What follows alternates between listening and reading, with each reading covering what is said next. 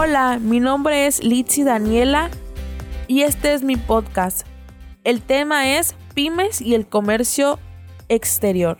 ¿Qué es una pyme? La pequeña y mediana empresa es una empresa que cuenta con ciertos límites ocupacionales y financieros prestigiados por los estados o regiones. Las pymes son agentes con lógicas, culturas, intereses y un espíritu emprendedor y específicos. Las pymes agrupan a las pequeñas y medianas empresas y son fundamentales en el caso de México se estima que son responsables del 72% de los empleos. Clasificación de las pymes en México. Tradicionalmente el tamaño de las empresas ayudan a la clasificación que tienen, es decir, hay pequeñas, medianas y grandes.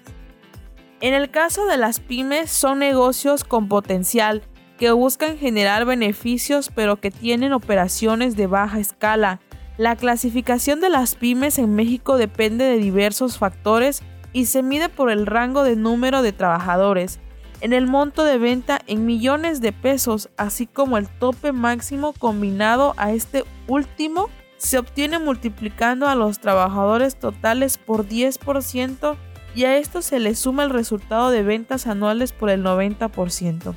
La clasificación de las pymes se puede considerar la siguiente forma. Microempresas. Las microempresas son todos los sectores y no deben tener más de 10 empleados. El monto máximo de venta es de 4 millones de pesos y el tope máximo es de 4.6. Empresas pequeñas. En el sector de industrias y servicios pueden tener desde 11 hasta 50 empleados y facturar hasta 10 millones de pesos con un tope máximo de 95. Empresas pequeñas. En el sector de industrias y servicios pueden tener desde 11 hasta 50 empleados y facturar con un tope máximo de 95. En el caso de las empresas pequeñas del sector comercio, el número máximo de empleados es hasta 30. Pueden facturar hasta 100 millones de pesos y tienen un tope de 93. Empresas medianas. El sector de comercio tiene 31 hasta 100 trabajadores. En ambos casos facturan entre 100 y 250 millones de pesos anuales y tienen un tope máximo de 235%. En el sector industrial del rango de trabajadores, si hasta 250 factura entre 100 y 250 millones y tienen un tope máximo de 250. Las pymes tienen por su tamaño algunos retos importantes como la velocidad de crecimiento y la estabilidad. Por ello son muy sensibles a los cambios bruscos en la economía, dado que la más ligera variación en el mercado puede ocasionar un estancamiento en su crecimiento y efectos negativos en sus ventas. Si tienen un pyme, lo ideal es que puedas hacer un plan de negocio de acuerdo con el tamaño de la empresa sin olvidar el uso de la tecnología como herramienta para potenciar y mejorar el funcionamiento de la empresa. En el mundo actual, el modelo de emprendimiento ha tomado una mayor importancia. Esto debido al alcance que se llega a tener en una empresa formada por, una, por cuenta propia. México se ha convertido en un buen territorio para comenzar con la idea de crecer con una empresa de manera independiente. Dentro de las pymes podemos encontrar que el capital por lo general siempre es formado por una de las dos partes que establecen una sociedad. También los propios dueños eh, suelen dirigir la marcha de esta empresa y la administración también a veces suele ser empírica. Muchas veces dominan y abastecen un mercado más amplio, aunque no necesariamente tienen que ser locales o regionales, ya que muchas veces llegan a producir para el mercado nacional o incluso para el mercado internacional. También pueden obtener algunas ventajas fiscales por parte del Estado, ya que algunas veces las consideran causantes menores dependiendo de sus ventajas y también de sus utilidades. Como se sabe, el Fondo PYME es un instrumento integrado por recursos federales, con el objetivo de ayudar a los negocios y a los emprendedores a impulsar proyectos productivos. Este objetivo se persigue mediante capacitación y otorgamiento del financiamiento, con tasas de interés mínimas incluso cero. bajo la supervisión de programas estatales, regionales y sectoriales, los cuales encaminados en tres vertientes, que son capacitación, gestión, financiamiento, innovación y comercialización tecnológica. Por otro lado, tenemos que comprender las condiciones en las que se crean y desarrollan las empresas mexicanas de manera general.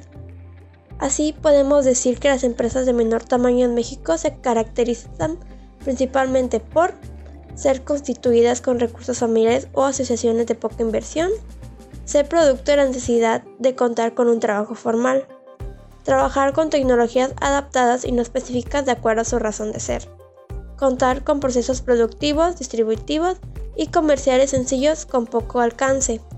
Son administradas de manera sencilla y con poca preparación académica y por no tener definidas funciones ni determinar objetivos a mediano y largo plazo. Sus ventajas son, activan la generación de empleos, la producción no presenta problemas ya que se trabaja de manera local, no requieren grandes cantidades de capital por su operación. Los gastos no son muy grandes y son competitivos localmente. Las desventajas son que los empleos no son bien remunerados, no se emplea un crecimiento empresarial, no cuentan con grandes oportunidades de financiamiento, la producción es mínima y sufren pérdida de mercado por los grandes corporativos.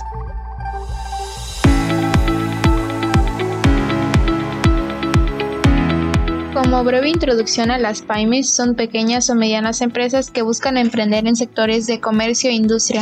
Lo que las hace diferentes es que no son copias de otras empresas o ideas que ya funcionan, porque su mercado es innovar, cambiando algo en la sociedad y o mercado.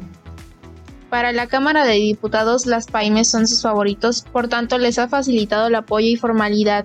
Este tipo de apoyo les abre la puerta a estados, municipios y sectores privados que buscan mejorar en el comercio.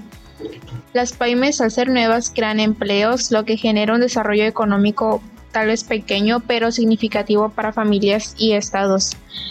Estas empresas son el aliento para nuevas generaciones o emprendedores porque pueden hacer una pequeña investigación de mercados, la cual se comprende con facilidad al ver en qué mejora, en qué falla, cómo lo piensa y resuelve, para no cometer de nuevo esa pequeña o grande falla. Se puede decir que gracias a las pymes están mejorando la economía, por tanto significa que hay una gran disminución de, pobreza. A los nuevos emprendedores se les otorga financiamiento, gestión, capacitación, comercialización e innovación. ¿Por qué? Porque existen programas o asociaciones que apoyan a todo tipo de empresas, ya sea económicamente o por tutorías. En el Fondo PAIME, la Secretaría de Economía les ofrece asistencia económica para un segmento o área determinada.